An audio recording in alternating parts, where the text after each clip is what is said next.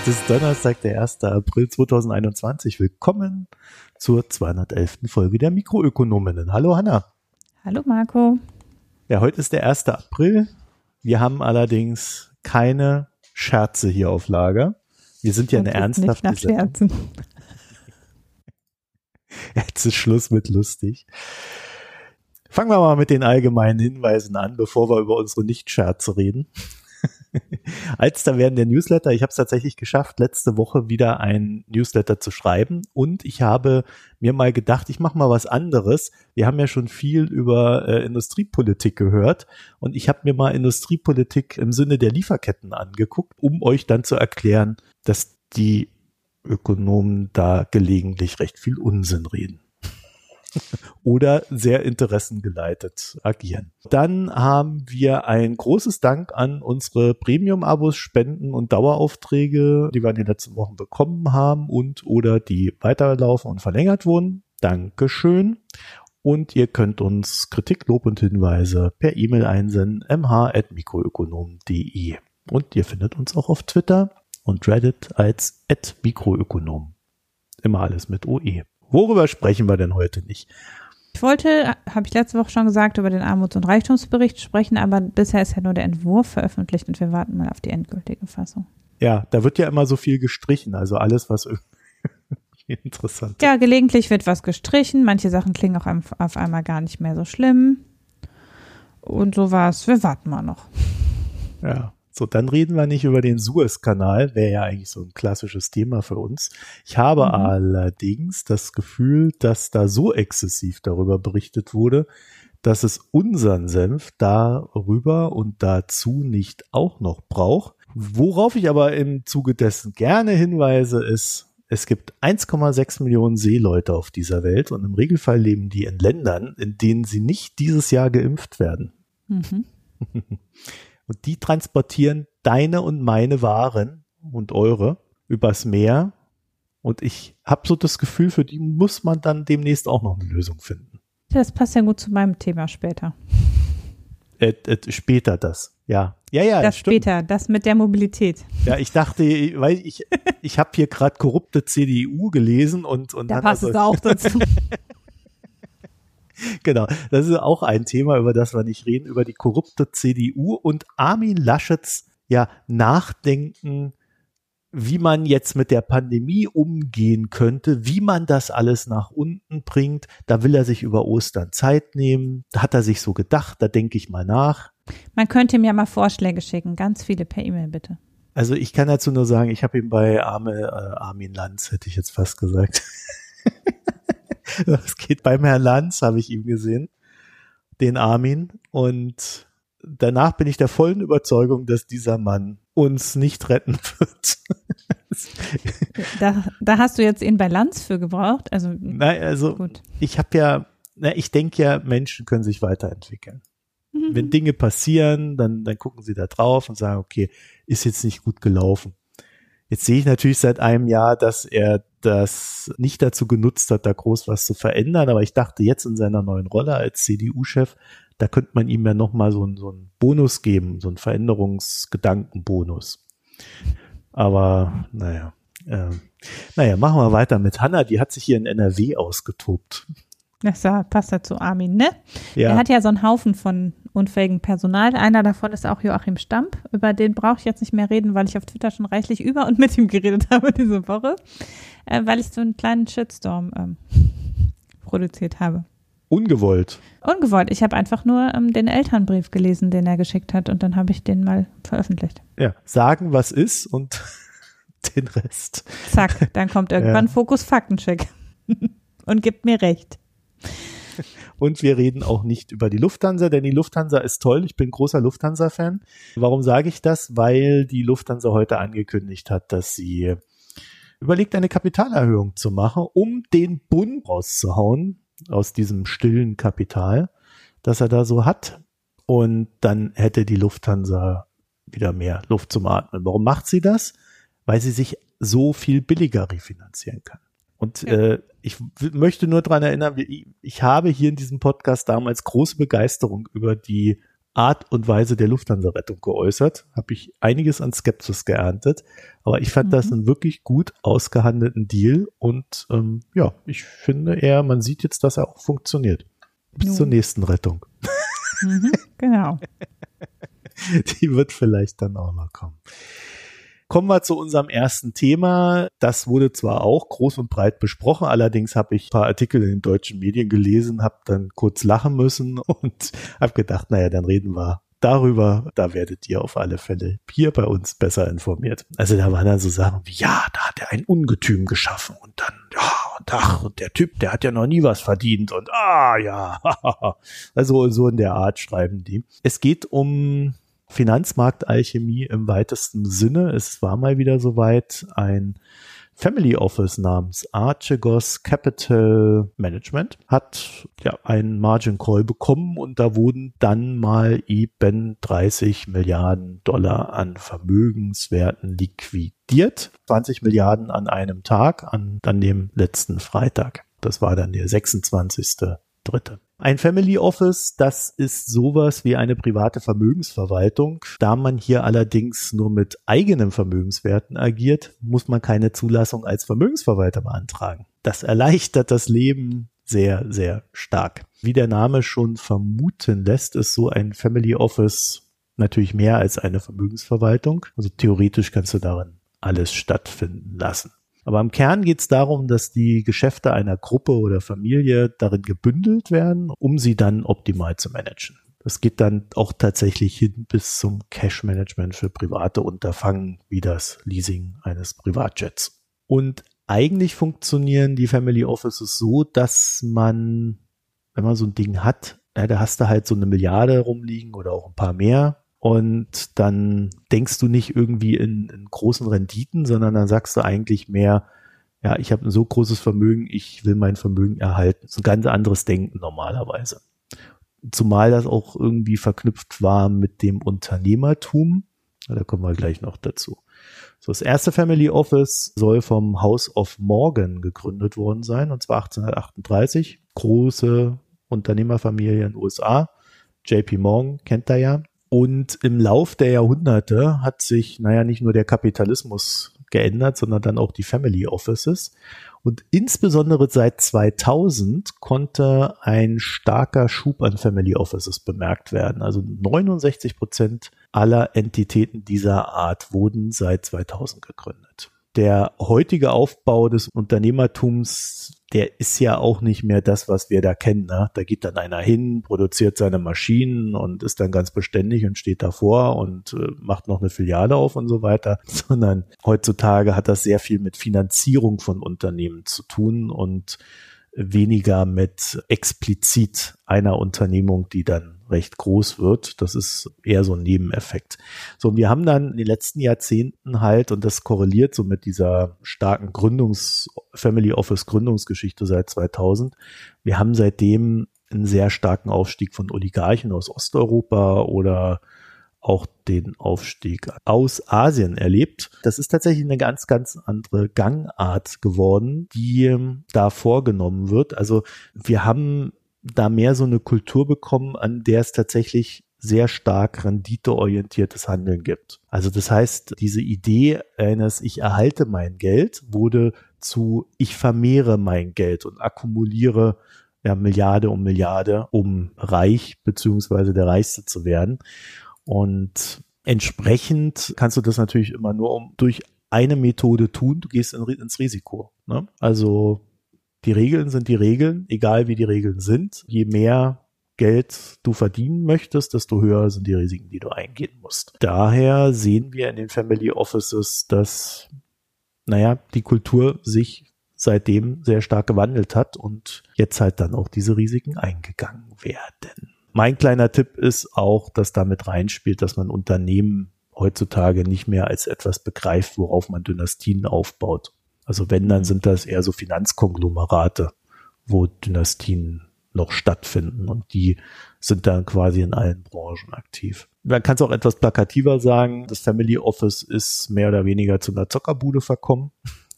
Sehr viele Hedgefonds-Elemente sind da reingeflossen. Also quasi das, was Hedgefonds früher als Hochrisikogeschäft gemacht haben, findet dann jetzt auch in diesen Family Offices statt. Und dann sprechen wir heute nun über den größten Margin Call der Geschichte.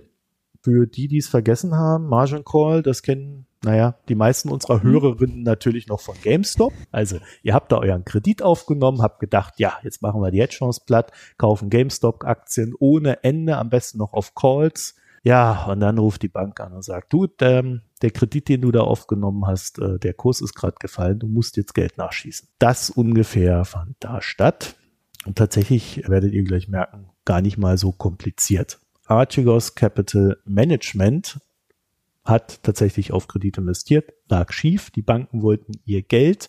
Das war nicht da oder es konnte nichts nachgeschossen werden. Und dann wurden die Aktien auf den Markt geworfen. Und es gibt da so ein paar Besonderheiten bei dem Fall, weswegen ich den hier reingenommen habe, weil das tatsächlich sehr interessant ist. Denn äh, hinter Archegos steckt eine Persönlichkeit namens Bill Huang.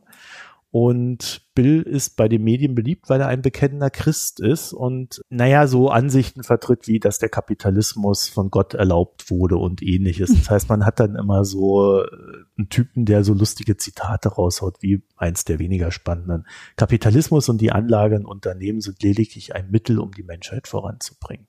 Gott hat den Kapitalismus erschaffen und so weiter und so fort. Also das ist dann immer recht catchy, ne? wenn du so eine Headline hast. Mhm. Der Öffentlichkeit ist der junge Mann allerdings eher durch Insiderhandel bekannt geworden. 2012 wurde er erwischt, wie er in chinesischen Bankaktien auf eher unlautere Weise seine Performance verdient hat, mit Insiderinformationen.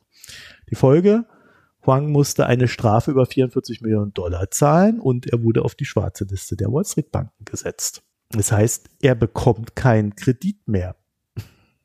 Eigentlich. Zumindest theoretisch jedenfalls. So, und der von ihm betreute Hedgefonds, der auch ein Family Office damals war, also das war schon so ein Mischkonstrukt, Tiger Asia Management, einer der bekanntesten Hedgefonds seiner Zeit, von einer Legende gegründet. Ja, der wurde in der Folge dicht gemacht. Äh, das heißt, das Ding wurde abgewickelt, dann gab es noch ein bisschen Kohle, das jeder bekommen hat. Und mit diesem Geld hat der Bill dann 2013 Archegos gegründet. Das wiederum war dann ein Family Office und das hat er im Stile seiner Spezialfähigkeiten geführt. Hochrisikotrades. Das ist ja tatsächlich sehr ernst gemeint in diesem Fall. Ich habe vorhin so ein bisschen über die deutschen Medien gelästert, weil die Artikel, die ich gelesen habe, die haben den Inhalt gehabt, da hat einer gezockt, da hat sich einer verzockt, ja, ja, der hat mal was betrogen, dann hat er ein Ungetüm aufgebaut, das ist jetzt allen um die Ohren geflogen, das arme Finanzsystem böse Hochrisikowette und Börse ist ja eh böse. Also so in diese Richtung ging das nicht immer direkt, manchmal nur indirekt, aber äh, es war wenig erhellend. Deswegen habe ich gedacht, das macht ja dann doch mal Sinn, wenn wir da näher reingucken. Zumal das, was da getrieben wurde, würde ich eher für Usus halten und da würde ich mich nicht wundern, wenn da immer wieder mal so ein Fall vorkommt. Zu den Zahlen. Bill soll bis zu 50 Milliarden an Vermögen bewegt haben und dabei mein Vermögen an dieser Stelle seine Werte so wie bei einem Kredit, wenn man ihn gewährt hat. Ne? Also äh, der hat Kohle, der hat einen Kredit, Kohle plus Kredit ist gleich äh, Vermögenswert in dem Fall. Die 50 Milliarden sind die absolute Oberschiene dessen, was man vermutet, was er rumgeschoben hat. Man einigt sich jetzt eher so auf 30 Milliarden. Ja? Also das nur so als Hinweis. Je nach Bank hat er zwischen dem 28-fachen des jeweiligen Vermögenswertes an Kredit bekommen, wobei das mit dem 20-fachen sicherlich eher so eine Gruselzahl ist und nicht unbedingt das, was immer in Anführungszeichen gelaufen ist, sondern das waren dann die wenigsten Kredite, die er bekommen hat. Was wir wissen ist, es wurden rund 30 Milliarden Dollar an Vermögen liquidiert und allein 20 Milliarden wurden letzte Woche Freitag liquidiert. Als echte Vermögenswerte gelten bei ihm, also das, was er wirklich an Kohle besessen hat, 10 Milliarden. Und diese 10 Milliarden sind insofern interessant, als dass er die Archegos mit rund 200 Millionen Dollar gegründet haben soll. Wenn jetzt also in Deutschland wieder irgendeiner schreibt, ja, der kann ja nicht sehr erfolgreich gewesen sein, naja, der hat 2013 einen Laden gegründet, der bis 2021 aus 200 Millionen Dollar 10 Milliarden Dollar gemacht hat das würde ich jetzt nicht unerfolgreich nennen. Aber wie das halt so ist bei solchen Geschäften, die funktionieren halt so lange, bis sie nicht mehr funktionieren. Und wenn du das immer erhöhst, irgendwann geht halt mal was schief. Die Frage am Finanzmarkt war, und das ist wirklich bemerkenswert, wieso wusste eigentlich keiner, dass der Typ so eine große Position fährt? Also hätte er nicht irgendwann mal, wenn der da über zehn Prozent oder über fünf Prozent in einem Unternehmen hätte, hätte er das nicht irgendwann mal melden müssen? Oder warum haben ihm überhaupt die Banken so viel Kredit und Kohle gegeben? Also Fakt ist, bei einem Gesamtanteil von über fünf Prozent an einem Unternehmen unterliegt man diversen Regularien. Man hat diverse Meldepflichten und über zehn Prozent hätte auch als Insider gegolten und hätte seine Trades melden müssen. Und das alles fand aber nicht statt. Tja, wie kommt das? Und die Antwort lautet Total Return Swap in Form von Differenzkontrakten. Ja, das sind diese CFDs. In dem Falle, kurz gesagt, die Banken haben die Aktien für den guten Mann gekauft und ihm alle daraus erfolgten Einnahmen zugeschrieben, also Dividenden, Kursgewinne, äh, was man sich noch so ausdenken kann, irgendwelche Abspaltungen und so weiter. Und dafür haben sie eine Gebühr kassiert und natürlich, ihr kennt das ja von Robin Hood, sie haben auch Zinsen für den Wertpapierkredit kassiert, der dann noch dahinter stand. Das heißt, man hat in diesem Falle einmal einen Kredit mit dem man dann diese Produkte kauft und diese Produkte selber wiederum haben auch noch einen Hebel, weil man ja für den Kauf des CFDs nicht die gesamte Summe des Basiswertes hinterlegen muss. Und da wird es dann richtig spannend. Also wenn wir da sagen Kredithebel 20 bis zu 20, dann könnte er insgesamt, also ja, auch mit Hebeln 100, 200, 300, 500 gehandelt haben. Also je nachdem, was die Banken ihm da gegeben haben, da ist recht wenig bekannt. Deswegen können wir da nur spekulieren. Aber sagen wir es mal so aus der Praxis, ich habe schon mal einen Hebel 500 gesehen. Ja, also das würde mich jetzt nicht wundern. Das Ding ist halt bei diesen Total Return Swaps, also du bist halt auch für die Verluste verantwortlich. Wenn dann die Aktie, die dann hinter diesem Produkt steht, fällt, musst du gegebenenfalls Geld nachschießen. Also offensichtlich, ne? Und wenn du das dann nicht tun kannst, ja, dann kommt die Bank und sagt, ja, stopp mal. Aber bevor wir dazu kommen, das Schöne, also warum man so ein Konstrukt überhaupt macht, das Schöne ist, die Bank hält die Aktien. Die Bank muss dann äh, ihren Verpflichtungen nachkommen und diverse Sachen melden. Aber niemand weiß, dass da Archegos Capital Management dahinter steckt da kann man auf recht unkomplizierte Weise, zumindest in den USA, sich einen hohen Anteil an einem Unternehmen zusammenkaufen. Und dann, hier kommen wir eins der Unternehmen, da gibt's dann äh, am Markt dann natürlich die Auffälligkeit, oh, eine gewisse Bank kauft da recht viele dieser Aktien. Warum tut die das? Und die Idee war, oh, die bereiten eine Kapitalerhöhung vor. die Idee war nicht, hey, da kauft einer mit äh, völlig irren Hebeln äh, die Aktien hoch. Viacom, die ist von 35 auf 100 Dollar gestiegen. Ich glaube, allein in diesem Jahr. also das, das heißt, dieses Konstrukt führt dann dazu, dass die Bank dasteht und alle rätseln, was ist da los? Und natürlich weiß man theoretisch, da könnte auch jemand anders dahinter stehen. Das sind dann meistens so eine, also im Regelfall, aggressiven Hedgefonds, die dann äh, Briefe an den Vorstand schreiben und Bilder dabei liegen, wie er gerade mit seiner Geliebten irgendwo in der Badewanne sitzt und dann sagen, wir wollen die Firmenstrategie ändern, damit ja der Aktienkurs steigt, tu mal was, sonst wird das alles öffentlich. In dem Fall war da die Idee des Marktes, hör, da wird eine Kapitalerhöhung vorbereitet, dann ist der Laden durchfinanziert, macht vielleicht noch eine Übernahme, toll. Deswegen stieg dann auch die Aktie noch zusätzlich mit, weil ja auch noch ein Käufer da war und so weiter und so fort. Also ziemlich heiße Kiste. Am Fall Viacom ist dann noch interessant, dass man halt Tage hatte, wo der Markt gefallen ist, aber die Aktie nicht. Und das deutet darauf hin, dass das Konzept war, mit dem er da aus 200 Millionen 10 Milliarden gemacht hat, dass er einfach die Aktien hochkauft und Short Squeezes auslöst. Oder eben auch einen steten, es muss ja nicht immer so ein großer Squeeze sein, ne? Sondern es kann ja auch einfach ein steter Anstieg sein, weil die Shorts da peu à peu rausgeballert werden. Und natürlich dann, weil die Aktie steigt, zusätzlich Käufer kommen weil was steigt, steigt, ist eine goldene Regel an der Börse. Mhm. Deswegen habe ich ja die Vermutung, dass der Herr Wang eigentlich ein klassischer Held auf Wall Street Bets gewesen wäre, wenn er das dann alles öffentlich gemacht hätte. Das geistige Umfeld wäre ein ähnliches gewesen. was den Bankenpart betrifft, ich hatte es ja gerade gesagt, ne, wie, wie kann es überhaupt sein, dass der so viel Kredit bei den ganzen Banken bekommt, wenn man doch weiß, dass der mit so einem hohen Leverage arbeitet? Auch hier ist die Antwort wieder Total Return Swaps, weil die anderen Banken sehen das ja nicht, dass er dahinter steht. Also die wissen nicht, dass er diese Positionen hat und er kann dann halt einfach hergehen und sagen, naja, guck mal, ich habe hier so und so viel Kohle, gib mir doch mal.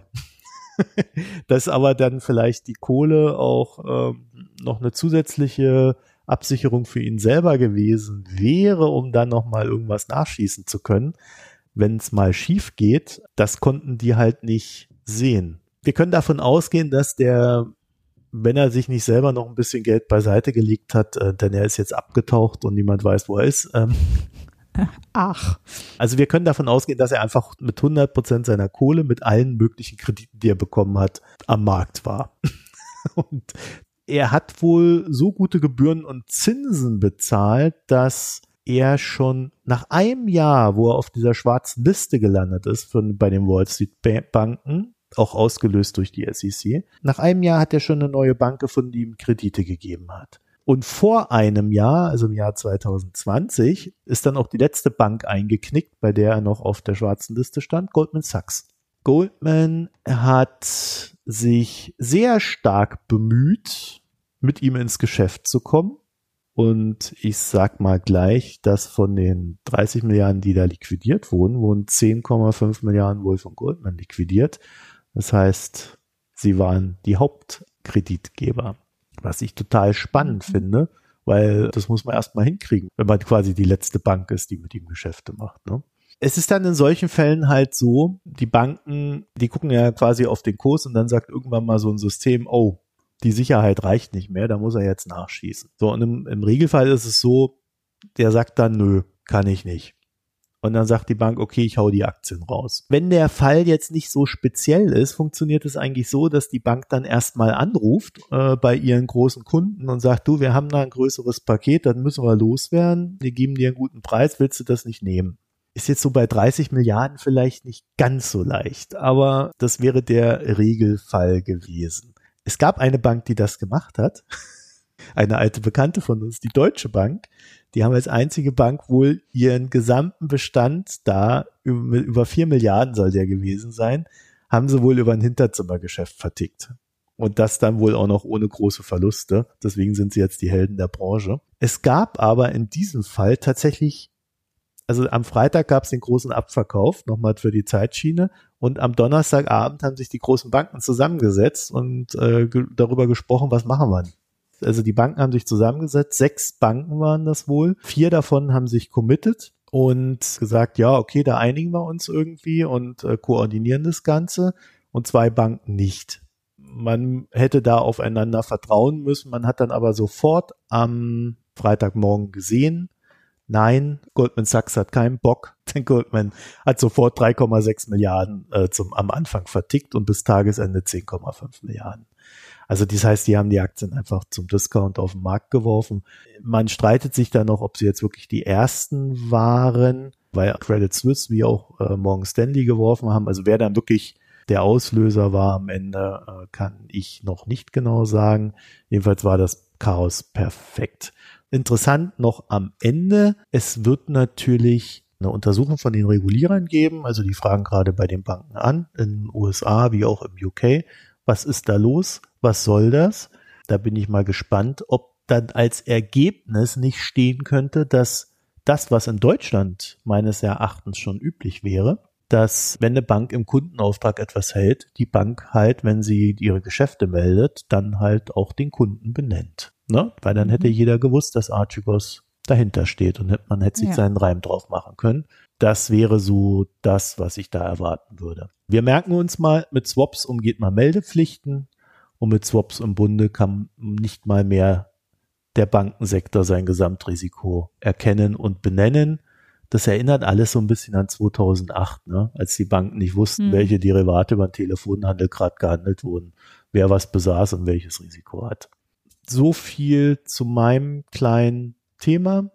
War eine lustige Woche in der Hinsicht, aber naja, es wird wieder passieren und äh, wir haben jetzt äh, einen der Fälle mal erzählen können. Hanna, Kommen wir zum erfreulicheren ja. Thema, oder? Julia Klöckner rettet die Saisonarbeiter. Äh, Julia Klöckner, eine meiner, ach, obwohl ich kann mir gar ich kann gar nicht sagen, wen ich am liebsten mag in diesem ganzen Kabinett. Aber sie gehört natürlich dazu, weil sie, sagen wir mal, auch auf der eher Lobbyismus getriebenen Seite der deutschen Politikerwirtschaft. Und jetzt hat Julia Klöckner also wieder gezeigt, für wen sie hauptsächlich Politik macht, nämlich für die Agrarlobby. Das ist ja eigentlich habe ich bisher keine Initiative von Julia Klöckner gesehen, die nicht direkt dem Bauerverband zugute gekommen ist, um ehrlich zu sein. In diesem Fall geht es um Erntehelfer in deutschen Gemüsebaubetrieben insbesondere. Wir haben ja letztes Jahr zur Erinnerung lief es nicht so ganz gut mit den Erntehelfern. Also es war so, am Anfang gab es einen Einreisestopp, dann haben sich natürlich die Spargel- und Erdbeerbauern bitterlich beschwert, dass sie ihren Spargel nicht vom Feld kriegen. Dann gab es große Initiativen, dass Leute sich freiwillig melden konnten, hat alles nichts genützt. Und dann ist Julia Knöckner darauf gekommen, zusammen mit damals, glaube ich, Horst Seehofer, äh, dass man äh, die ja einfliegen könnte per Direktflugzeug und sie dann vollständig isolieren könnte und dann ist das ja alles nicht so schlimm. Da gab es also eine mega Hygieneausnahme für Saisonarbeiter und damit der Umschlag nicht so groß war, ist im letzten Jahr die Regelung für Saisonarbeiter von 70 auf 115 Tagen verlängert worden. Das heißt, es ist ja eigentlich so, es gibt sozialversicherungsfreie Beschäftigung für Saisonarbeitskräfte in Deutschland. Das ist eigentlich für Ferienjobs gedacht. Also die Regelung ist ursprünglich dafür gedacht, dass Leute, die zwei Monate auf dem Bau arbeiten in Ferien unter die 450 Euro Grenze gefallen werden, kann man das halt so clustern auf drei Monate und kann also drei Monate sozialversicherungsfrei arbeiten. Diese Regelung wird schon länger ausgenutzt für den Import von ausländischen Arbeitskräften. Unter die Regelung fallen die ähm, Saisonarbeiter in der Fleischindustrie, die also immer kommen und rechtzeitig wieder verschwinden, bevor man sozialversicherungspflichtig würde. Und genauso ist es eben auch bei den Saisonarbeitskräften der Landwirtschaft. Das heißt, die kommen immer nur für maximal 70 Tage, dann sind sie nicht sozialversicherungspflichtig. Also kann man ihnen geringere Löhne zahlen, weil man keine Sozialversicherung darauf zahlen muss. Wie schön. Ja, aber Hanna, mal ernst ernsthaft, ja. Jedes Jahr meckern die Leute, dass der Spargel so teuer ist. Ja. Tut mir, also da habe ich ja auch letztes Jahr schon kein Verständnis dafür gehabt, dass die Leute sich darüber aufgeregt haben, dass vielleicht der Spargel teurer wird. Aber egal. Das Schlimme ist ja, das sehen wir auch in England, selbst wenn man es teuer verkaufen könnte, man findet keine Leute, die diese Arbeit machen wollen. Ne? Also nach dem Brexit war es ja in England ein großes Problem, Ernte mhm. einzubringen, weil sich einfach keine Engländer gefunden haben, die als Erntehelfer arbeiten wollten. Und das ist in Deutschland genauso. Du findest niemand, der selbst zu einem einigermaßen vernünftigen Mindestlohn diese Arbeit machen möchte. Und zusätzlich zahlen die aber halt auch unter Mindestlohn. Also das muss man halt auch sagen. Es ist ja in erster Linie für die Arbeitgeber nett, wenn darauf keine Sozialversicherung gezahlt werden muss. Wie das also läuft, ist, die werden privat über den Betrieb krankenversichert und zwar mit so Gruppenversicherungen. Also nicht die Person persönlich, sondern der Betrieb schließt eine betriebliche Krankenversicherung ab, die dann so einen Mindeststandard sicherstellt. Mhm. Und dadurch sind sie, weil wir haben ja in Deutschland Krankenversicherungspflicht, das heißt, die Ferienjobber sind ja normalerweise krankenversichert. Bei den ausländischen Arbeitern muss das eben irgendwie sichergestellt werden, ansonsten wird halt nicht in die Sozialversicherung eingezahlt. Steht in dem Tagesschau-Artikel, den ich auch verlinken werde, damit kann den Leuten ein höherer Lohn gezahlt werden. Das ist natürlich totaler Quatsch. Damit muss der Arbeitgeber für den gleichen Nettolohn nicht so viel Bruttolohn zahlen, ist die korrekt ist korrekt ausgedrückt. Ja, ja. also äh, wie, wie der dann automatisch so sofort, oh ja, jetzt zahle ich sofort mehr Lohn, ne? Ja, genau. Also es ist halt so, dass man denen gerade noch einen Lohn zahlen kann, mit dem es sich für sie lohnt, für drei Monate nach Deutschland zu kommen, indem man keine Sozialversicherung darauf abführt. Die hätten natürlich auch von der Sozialversicherung in Deutschland nichts. Das heißt, tatsächlich müsste man den gleichen Nettolohn zahlen, damit die Leute noch kommen, vermutlich, und dann der eben die Sozialversicherung oben draufschlagen. Weil man natürlich jemandem, der in Deutschland keinen Rentenanspruch erwirbt und keine Arbeitslosenversicherung haben möchte, dem kann man halt nicht sagen, ja, okay, du zahl, kriegst halt jetzt weniger netto, weil wir sozialversichern dich, sondern man musste dann tatsächlich die Sozialversicherung oben drauf zahlen und entsprechend lohnt sich das halt für die Arbeiter, ist halt so, ne, die Argumentation kannst du bringen, es lohnt sich für die Arbeiter, weil die kriegen eben dann den Nettolohn, den sie wollen und der Bruttolohn zahlt gleich dem Nettolohn. So. Diese Regelung also gilt normalerweise für 70 Tage. Das ist an sich schon eine Unverschämtheit. Und jetzt ist es so gewesen, dass dann im letzten Jahr die auf 115 Tage verlängert wurde, also fünf Arbeitsmonate statt drei Arbeitsmonate, weil man gesagt hat, damit wird die Mobilität verringert. Also dann kommen nicht nach 70 Tagen nochmal neue Leute aus Rumänien, sondern eben erst nach Ablauf der Saison quasi. Also man kann dann halt mit den gleichen Erntehelfern die komplette Saison erst den Spargel, dann die Erdbeeren, dann die Gurken, dann was was ich machen und dann äh, und dadurch eben äh, ist der Umschlag nicht so groß. Hm. Das sei hocheffektiv gewesen, sagt Julia Klöckner jetzt. De facto gab es einige Fälle auf Spargelhöfen letztes Jahr, wo es großflächig ähnlich wie in den Fleischbetrieben Ansteckungen gab. Natürlich arbeiten die in der frischen Luft, das heißt, das Ansteckungsrisiko ist geringer als im Fleischbetrieb.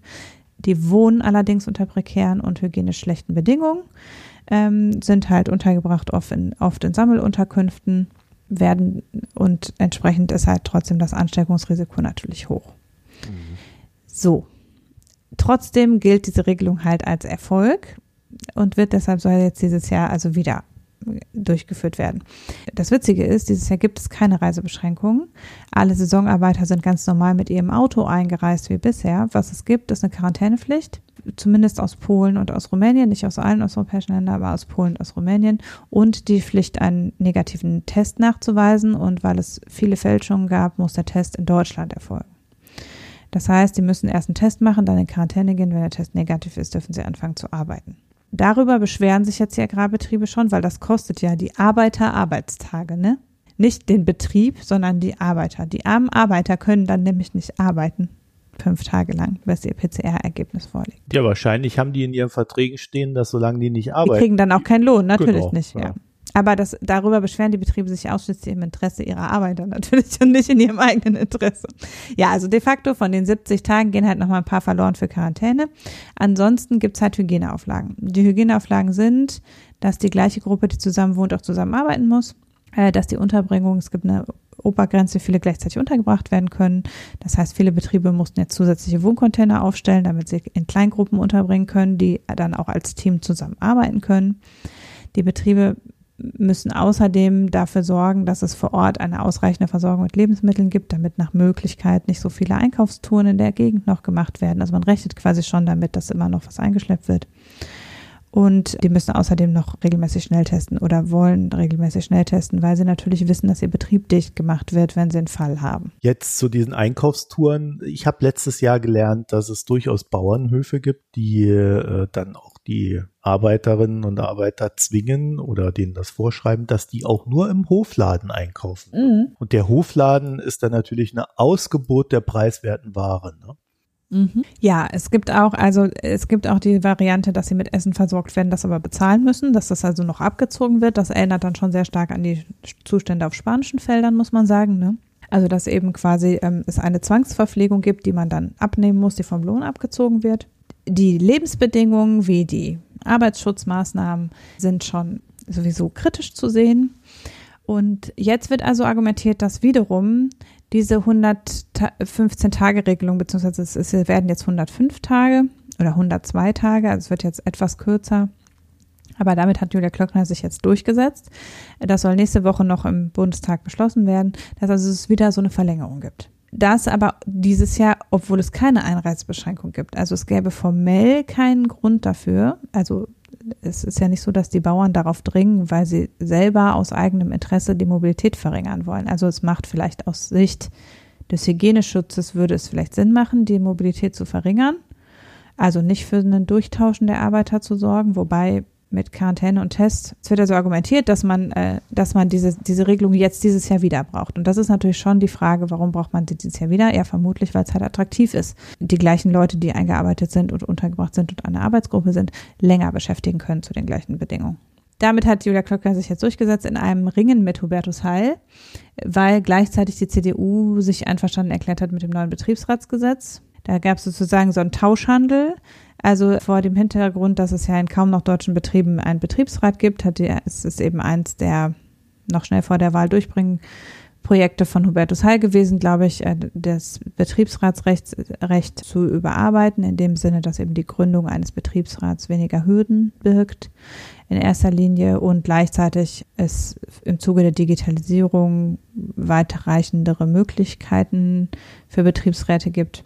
Und äh, da hat die CDU sich lange quergestellt, da hat die CDU jetzt im Tauschhandel quasi ihre Blockade aufgegeben. Und dafür hat Julia Klöckner sich auch mit dem Erntehelfergesetzgebung durchgesetzt. Ja, und dazu werdet ihr dann sicherlich demnächst eine Folge bei Systemrelevant zusammen mit Johanna Wenkebach hören, weil das war das Thema, was ich mit ihr da vor einiger Zeit mal mit den Betriebsräten. Genau, mal besprochen mhm. habe. Jedenfalls, das ist jetzt so der, der Tauschhandel quasi, der da gemacht worden ist. Es wird also jetzt eine 102-Tage-Regelung geben. Das ist einerseits das natürlich in allererster Linie im Sinne der Betriebe und nicht der Erntehelfer selber. Klar, die können ein bisschen länger bleiben und dann mehr verdienen in der Zeit. Gleichzeitig bleiben sie aber halt auch länger unter noch menschenunwürdigeren Bedingungen als ohnehin schon. Mhm. Und es wäre ja problemlos möglich, die Leute länger zu beschäftigen, wenn man sie halt sozialversicherungspflichtig beschäftigt. Also es ist ja nicht so, als gäbe es nicht die Möglichkeit, das Ganze anders zu regeln.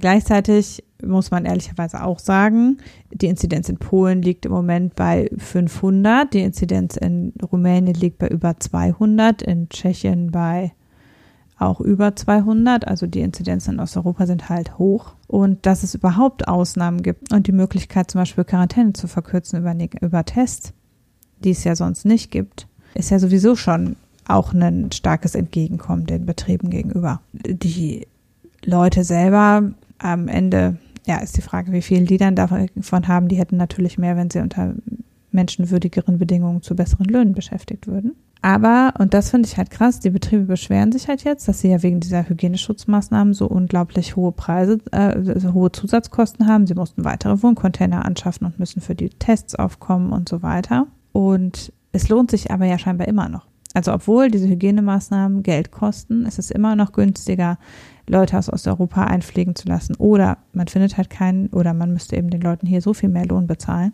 dass es sich immer noch lohnt, obwohl die Betriebe massive Zusatzkosten haben für diese Hygienemaßnahmen, das eben auf sich zu nehmen und die ganze Unterbringung und so weiter zu verändern.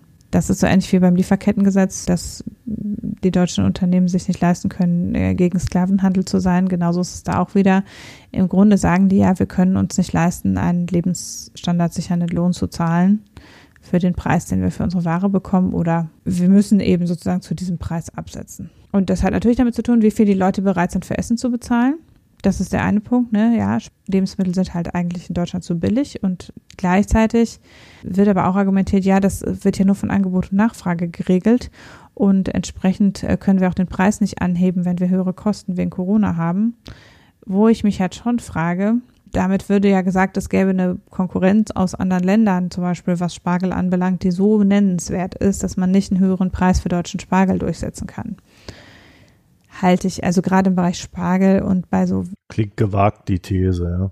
Schnellverderblichen Sachen wie Erdbeeren, finde ich gewagt. Also klar kann man, gibt es wahrscheinlich bei Spargel einfach einen relativ schnellen Preis, wo die Leute einfach gar keinen Spargel mehr kaufen. Aber dazwischen wird es wahrscheinlich schon noch ein bisschen Spielraum geben ja, hinzu kommt, ich hatte ja gesagt, es, es hat mich etwas mitgenommen dann mit, den, mit der Frage nach dieser Saisonarbeiterregelung, weil ich habe dann überlegt, das ist ja auch im Baugewerbe zum Beispiel gang und gäbe und bei Pflegekräften. Also es betrifft ja eigentlich nicht nur die Erntehelfer. Die Erntehelfer sind halt jetzt gerade akut und die Agrarlobby hat da über Julia Klöckner auch viel erreicht. Wir haben ja bei der Fleischindustrie gibt es ja jetzt eine andere Regelung, also da ist ja dann nach langem Ringen und nur deshalb, weil es in den Gemeinden Ansteckungen gab, nicht etwa, weil es in den Betrieben Ansteckungen gab oder die Leute noch unter unmenschlichen Bedingungen arbeiten, sondern deshalb, weil es dann die Inzidenzen in den jeweiligen Gemeinden hochgetrieben hat gibt es ja jetzt für die Fleischindustrie und zwar ausschließlich für die Fleischindustrie strengere Regelungen für die Beschäftigung von osteuropäischen Arbeitskräften, aber für alle anderen Branchen halt nicht. Und das ist eben in, bei Erntehelfern, das gilt für Leute, die im Baugewerbe arbeiten und das gilt auch für Pflegekräfte, dass es da weiterhin keine strengeren Regelungen gibt. Die Pflegekräfte sind jetzt oft einzeln und privat untergebracht, aber im Baugewerbe ist es halt auch so, dass dann so ganze Trupps von Leuten äh, kommen, die für zwei, drei Monate bleiben und dann wieder wegfahren. Dann kommt das nächste Team und die haben im Moment auch keine strengen Einreiseregelungen, bis auf eben den Nachweis eines negativen Tests bei Einreise. Und da gibt es halt im Grunde die gleiche Problematik und da wird aber überhaupt nicht drüber gesprochen weil da offenbar auch diese 70-Tage-Regelung einfach in Anspruch genommen wird und dann kommt halt der nächste Trupp. Und die haben aber keine Julia Klöckner, die da was reißt oder die Unternehmen haben nicht so viel Lobby wie die Agrarlobby, eins von beiden. Aber im Grunde ist halt diese ehemalige Ferienregelung in haufenweise Branchen wird die ausgenutzt Und äh, eigentlich in allen diesen Branchen haben wir jetzt vom Hintergrund der Hygienebedingungen, ist es, wird erstmal offensichtlich, wie prekär das Ganze ist. Oder natürlich wusste man das vorher schon, aber es wird halt jetzt thematisiert wegen der Hygienebedingungen und nicht, weil es eben immer schon ein Riesenschlupfloch war, um den Mindestlohn zu umgehen und vernünftige Arbeitsschutzmaßnahmen umsetzen zu müssen. Halleluja. Mhm. Soll ich noch ein bisschen weiter erzählen über ausgebeutete Arbeiter? oder möchtest du erst was sagen? Noch mehr über Julia Klöckner oder äh, gibt es auch nee. noch andere Leute, die. Es gibt auch noch andere. Das eine ist, die Textilindustrie ist ja auch bekannt für, wir haben ja über das Lieferkettengesetz gesprochen, für nicht unbedingt beste Arbeitsbedingungen. Und da ist es jetzt tatsächlich so, dass natürlich die, die deutschen Modehändler natürlich sehr existenzbedroht sind, weil die Innenstädte ja jetzt schon relativ lange von Schließungen betroffen sind. Und das führt halt dazu, weil die Textilindustrie halt brutal ist, äh, dass halt einfach jetzt ganze Kollektionen nicht mehr beauftragt werden. Und das also in Bangladesch wo eh schon die Bedingungen, die Corona-Produktionsbedingungen auch sehr fragwürdig sind und eben die Hygienestandards natürlich nicht eingehalten werden und es riesige Probleme gibt. Gleichzeitig aber jetzt auch die Nachfrage massiv sinkt, weil die Modeketten halt ihre Kollektionen einfach einstampfen. Erstmal sagen die Modeketten, sie produzieren erst in Linie Freizeitkleidung nur noch halt ganz witzig. Und andererseits wird auch da eben viel jetzt im Moment einfach nicht beauftragt und zwar, weil das ja auch unter komischen Subunternehmerschaften ist, total kurzfristig. Also von jetzt auf gleich werden halt riesige Aufträge abgesagt. Und ja, dann verhungern die Leute halt. Das haben halt dann unsere Dauerlockdowns quasi zusätzlich zur Folge. Ja, das war ja eins der erwartbarsten Ergebnisse des Ganzen. Ne? Mhm. Also wir hatten ja in der, in der Modebranche tatsächlich Einbrüche von bis zu 70 Prozent beim Umsatz, je nachdem, wo man da ansetzt. Ich hatte ja immer so die Vermutung, dass so Unternehmen wie Lululemon oder so, dass die eigentlich ganz gut gelitten sein müssten, weil die quasi dieses, diese Mischung aus Casual und Sportkleidung verkaufen, die du dann im Homeoffice gerade auch noch so durchkriegst. Hauptsache, das sieht halbwegs anständig aus. Das läuft dann wahrscheinlich unter Trainingskleidung. Aber im Endeffekt hast du jetzt gesagt, die werden dann entlassen und dann haben sie keinen Job mehr. Genau. Also ist ja Bangladesch ist ja komplett auf Textilindustrie ausgelegt ja. und es gibt da halt auch nichts anderes. Ne? Und das heißt halt, wenn die Aufträge ausbleiben aus den westlichen Industrieländern, dann gibt es halt keine Jobs mehr, keine Absicherung und ja, dann ist das halt so. Da wird halt dieses ganze Fast-Fashion-System, da sieht man halt so die Sollbruchstellen am Ende. Ne? Also das ist für die Betriebe in Bangladesch und für die Arbeiter dort schlimm. Das offenbart aber gleichzeitig auch die Anfälligkeit von so einer ganzen Branche für, weil natürlich eigentlich brauchen die Leute weiter Kleidung. Es ist ja jetzt nicht so, dass keine Kleidung mehr gekauft wird. Also, dass jetzt die Modeketten in den Innenstädten dicht machen, ist ja das eine. Aber es zeigt ja auch, dass offensichtlich die, die Leute tatsächlich weniger Kleidung kaufen, weil sie eben weniger Wegwerfkleidung zum schnell Überwerfen brauchen. Und da, da wird halt so richtig diese Absurdität dieser ganzen Branche und was da ne, über den Preis wiederum sind diese Arbeitsbedingungen bedingt. Jetzt ist da eine ganze Industrie drauf aufgebaut, die nicht mehr existieren kann. Also es wird so richtig deutlich, wie das ganze System schon vorher wirklich so knapp auf Kante genäht war. Welche Kleidungsstücke betrifft das jetzt hauptsächlich so Kick oder was? Ja, ne, Primark äh, hat große wirtschaftliche Schwierigkeiten. Ja, ist für mich das gleiche wie Kick. Ne, so, also ne, die die günstigen, ja. Äh, günstige mhm. Wegwerfmode-Labels, die sind halt betroffen. H&M weiß ich gar nicht so, weil H&M macht ja viel über über Online-Markt. Ja, ja, aber die haben ja Entlassungen, wo sie dann äh, bevorzugt die die Frauen mit Kindern rausschmeißen wollten. Also klar, alle, die große Niederlassungen in Geschäften haben, sind natürlich im, die Geschäfte, also die, die Filialniederlassungen sind natürlich massiv betroffen. Aber von den Ketten her betrifft es halt gerade die, die auch nicht viel im Online-Geschäft tätig sind, also so wie Primark und Kick. Kick war ja auch auf der Liste der äh, Lockdown-Gegner. Ähm, also die, die eben hauptsächlich über das Filialgeschäft und über Laufkundschaft ähm, nach wie vor funktionieren. Auch hier äh, der französische Konzern, die Orsay und noch was, äh, Orsay, Pimki und noch ein Dings. Also alle, die mit irgendwie acht Kollektionen im Jahr fahren oder so, ne? Die sagen, da ist halt auch, die sagen dann eine ganze Kollektion ab, weil die machen halt acht Kollektionen im Jahr. Das muss man sich halt einfach mal auf der Zunge. Ja. Nee, nicht zwei oder vier von mir aus, ja, aber, aber nein, acht.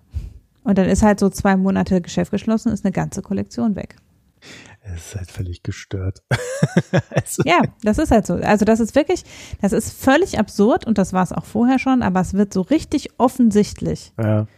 wenn man mal so einen kleinen Nagel in das Rädchen steckt, sozusagen. Ja, wir, wir können dem nicht mehr ausweichen, dass die, also die mhm. Absurdität ist nicht mehr übersehbar. das sind ja auch so Sachen, die laufen ja einigen, vor allen Dingen deswegen, weil, also weil das quasi noch Mode im Sinne von, von Mode ist, ne? dass man mhm. alle zwei, drei Monate modisch neu gekleidet sein möchte. Ja, und will man vielleicht nicht, wenn man eh zu Hause hockt. Du bist ja noch besser, ne? Genau. Du schneiderst dir die Kleidung auch noch selber. Da werde ich nie hinkommen. Aber ich gucke da wenigstens hin, dass ich die, die Sachen kaufe, die, die lange halten. Hast du noch was auf Lager? Bist du heute gut drauf? Hab ich. Ne? Noch? Ja, ja, nee, ich wollte noch sagen, umgekehrt, wir, wir haben jetzt viel über Branchen gesprochen, die offensichtlich ganz schlimm leiden, weil sie nicht mehr in gleicher Weise ausbeuten können wie bisher. Der deutschen Industrie geht es aber hervorragend. Da sieht man eben auch, wie einseitig die Maßnahmen ausgestaltet sind. Der deutschen Industrie geht es besser als jemals zuvor. Klar, die Industrieproduktion ist quasi nicht eingeschränkt.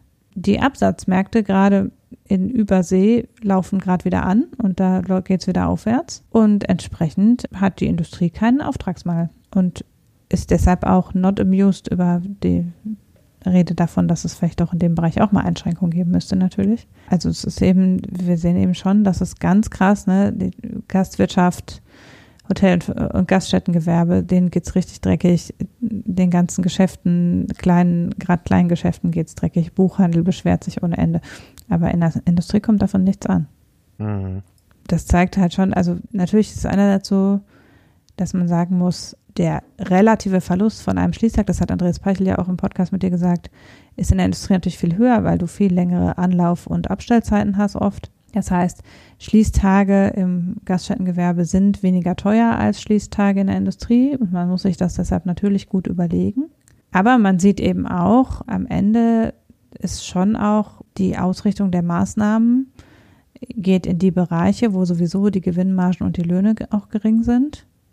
Und das sind gleichzeitig die, die anfälliger sind für wirtschaftliche Einschnitte und so verstärkt sich halt das ganze System dass du eben gerade Betriebe und Arbeitnehmer und Branchen betroffen sind, die wiederum im eher äh, Niedriglohnsektor unterwegs sind und dann entsprechend die Armen auch umso mehr von den Maßnahmen betroffen sind. Aber ist ja gut, dass es der deutschen Industrie gut geht. Das sorgt dafür, dass unser Wachstumseinbruch insgesamt überschaubar bleibt. Was ich jetzt erstmal per se nicht schlecht finde, ja. Also ich wollte jetzt nicht sagen, die äh. Industrie muss aus lauter Solidarität jetzt auch alle Viere von sich strengen, so, so ist es nicht. Aber es ist halt krass zu sehen, wie das nebeneinander stehen kann. Also mhm. wie eben bei Solo-Selbstständigen und Kunstgewerbe das große Zittern ist und gleichzeitig die Industrie sagt, wir schreiben Auftragszahlen wie noch nie zuvor. Also wie das so nebeneinander steht, finde ich schon krass zu sehen andererseits. Ich überlege halt immer die ganze Zeit, ob da halt nicht so eine, so eine gewisse Wahrheit über unser System rauskommt. Dass der Kapitalismus hat halt viel zugänglich gemacht für Einkommensschichten, äh, die vorher keinen Zugang zu dieser dieser Form von Waren hatten. Ne? Mhm. Also gerade äh, alle zwei Monate die Kleidung wechseln zu können, also im modischen Sinne, würde der Kapitalismus ja als Errungenschaft bezeichnen, äh, auch wenn ich es vorhin krank genannt habe. Ja, aber es zeigt halt, zu welchem Preis das kommt. Ne? Mhm. Und äh, wie wenig krisenanfällig das Ganze ist. Das werden wir aber auch nicht auflösen können. Also das ist tatsächlich am Ende ein Systemwandel und ein Systemwandel geht nur über Wandel des Denkens. Ja.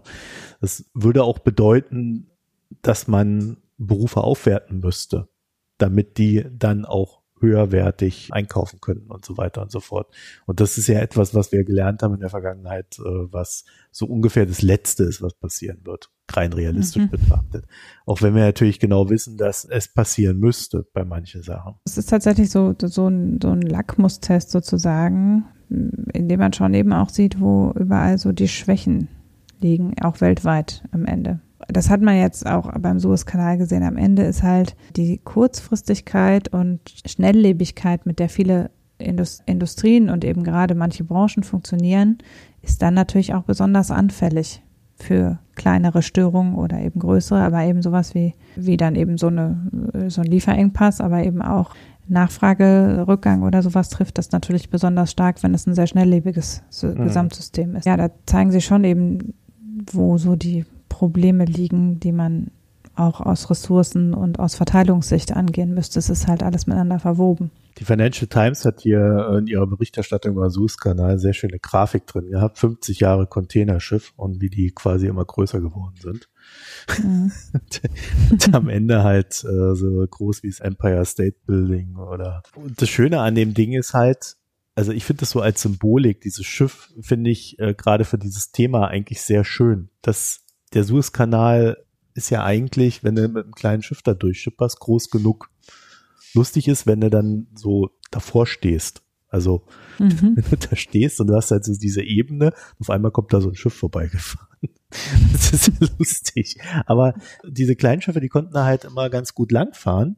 Und jetzt haben wir mittlerweile Schiffe, die sind so groß, wenn sie sich querstellen, halt das ganze Ding verstopfen. Also müsste man eigentlich sagen, jetzt muss man den Suezkanal ausweiten, damit genau das nicht passiert. Man könnte aber auch sagen, man lässt da kleinere Schiffe durchfahren. Der wird halt wieder alles mhm. teurer. Ne? Das will dann wieder keiner. Deswegen äh, bin ich mir recht sicher, wird dann äh, eines der nächsten Themen werden in den nächsten Jahren, dass man den Suezkanal ausbaut. Wie groß diese Schiffe geworden sind. Ich versuche mal diese Grafik reinzustellen äh, hier in die. Ich mache da mal ein Foto von und, und versucht das hier als, äh, als Bild reinzustellen in den Podcast.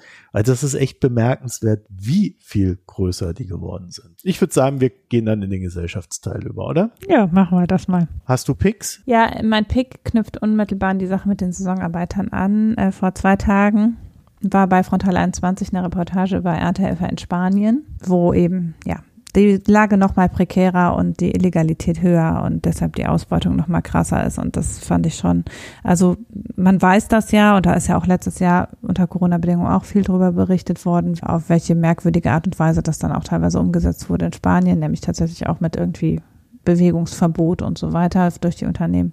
Und äh, ja, das ist jetzt gar nicht so sehr Corona bezogen, aber es geht eben auch darum, zu welchem Preis sozusagen in Europa Lebensmittel produziert werden. Mhm. Und da spielt halt auch das Lieferkettengesetz Gesetz wieder mit rein, weil natürlich die Importeure jetzt eigentlich dafür gerade stehen müssten, dass ähm, da Sklavenhaltung de facto in Spanien gemacht wird. Aber da jetzt versucht wird, das über EU quasi auszulagern. Also dass eben gesagt wird, nein, für Betriebe innerhalb der EU, Vorstufen innerhalb der EU gibt es einen Blankoscheck oder so. Mhm. Also da wird jetzt schon wieder versucht, das auch noch irgendwie zu umgehen. Und vor dem Hintergrund eben diese Reportage zu sehen und die fand ich schon, also ja, ist halt krass zu sehen, auch wenn man es eigentlich schon weiß. Ja, ich, sehe da halt auch immer so ein Unternehmertum walken und wirken, mit dem ich eigentlich gar nichts zu tun haben möchte, weil die würden mich auch noch in die Sklavenmine reinstecken und da die letzte Arbeitskraft aus mir rausholen. Also ich glaube, man muss da auch immer so ein bisschen sehen, wie diese Leute mit einem umgehen würden, wenn man halt selber dazugehören würde ne? und dort arbeiten hm. müsste. Ja, ich habe keinen Pick. Ich habe nur einen Hinweis. Schaut nicht die erfolgreichste Netflix-Serie. Tut das. Schrecklich. Bridgerton. Fürchterlich. Mhm. Okay. Alles klar, ich werde mir das merken. es ist wirklich, es ist wirklich so auf Teenager-Niveau.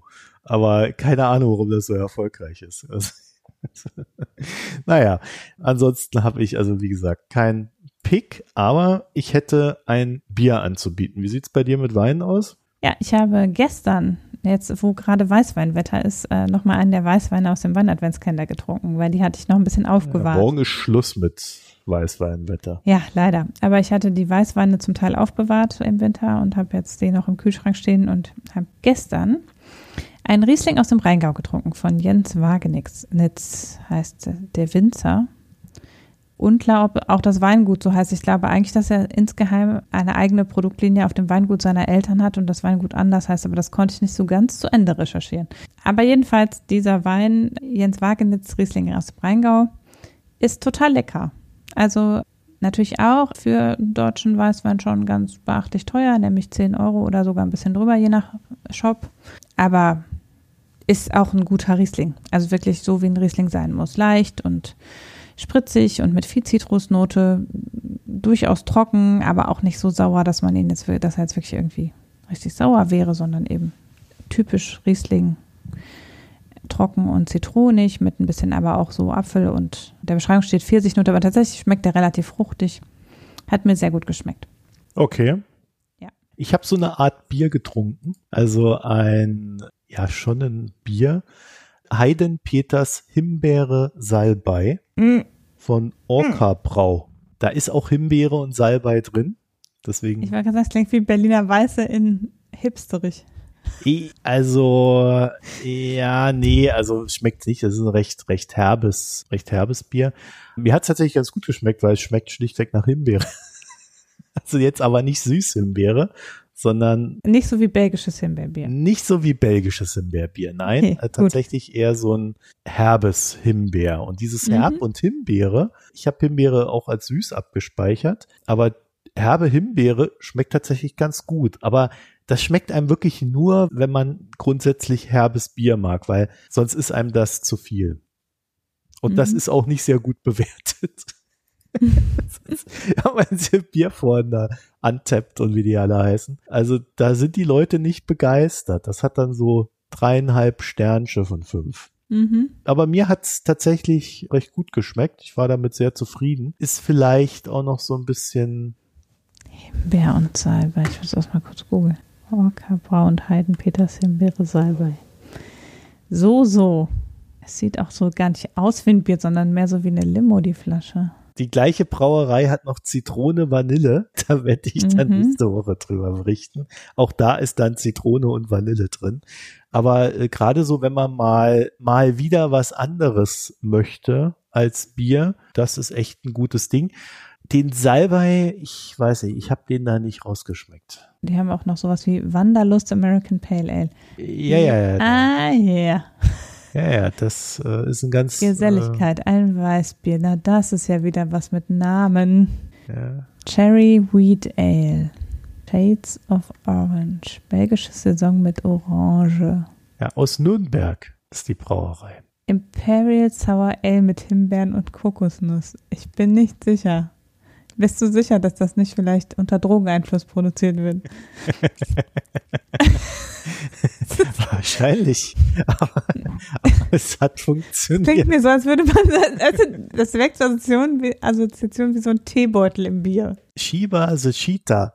Sherry Wheat Ale. Ja. Biertanz mit Laura. Also, äh. Bomb, Shakalaka, Laka, Smoked Porter mit Himbeeren und Habanero Chili. Ja, also. Ähm, Wo hast du das denn aufgetan? In dem Kraftbierladen, in dem ich das Kombucha bekommen habe. Ach ja, ich erinnere mich. Das genau. Das letzte, das war auch schon komisch. Ja, ja, genau. Das äh, war auch schon ein bisschen komisch und da habe ich dann diese diese Biere entdeckt und habe ich mir dann drei Flaschen da mitgenommen. Ja, nächste Woche kommt dann das Zitrone Vanille dran. Die sind aber jetzt ja auch alle schon nicht mehr zu erwerben. Die machen immer nur so eine Sorte, so ein bisschen, glaube ich. Ah. Also die haben eine Liste der bisher gebrauten Biere, sind bald 100. Ja, okay, die toben sich also aus. Eventbrauer. Und haben immer nur einen Teil davon gerade im Angebot. Ah, okay.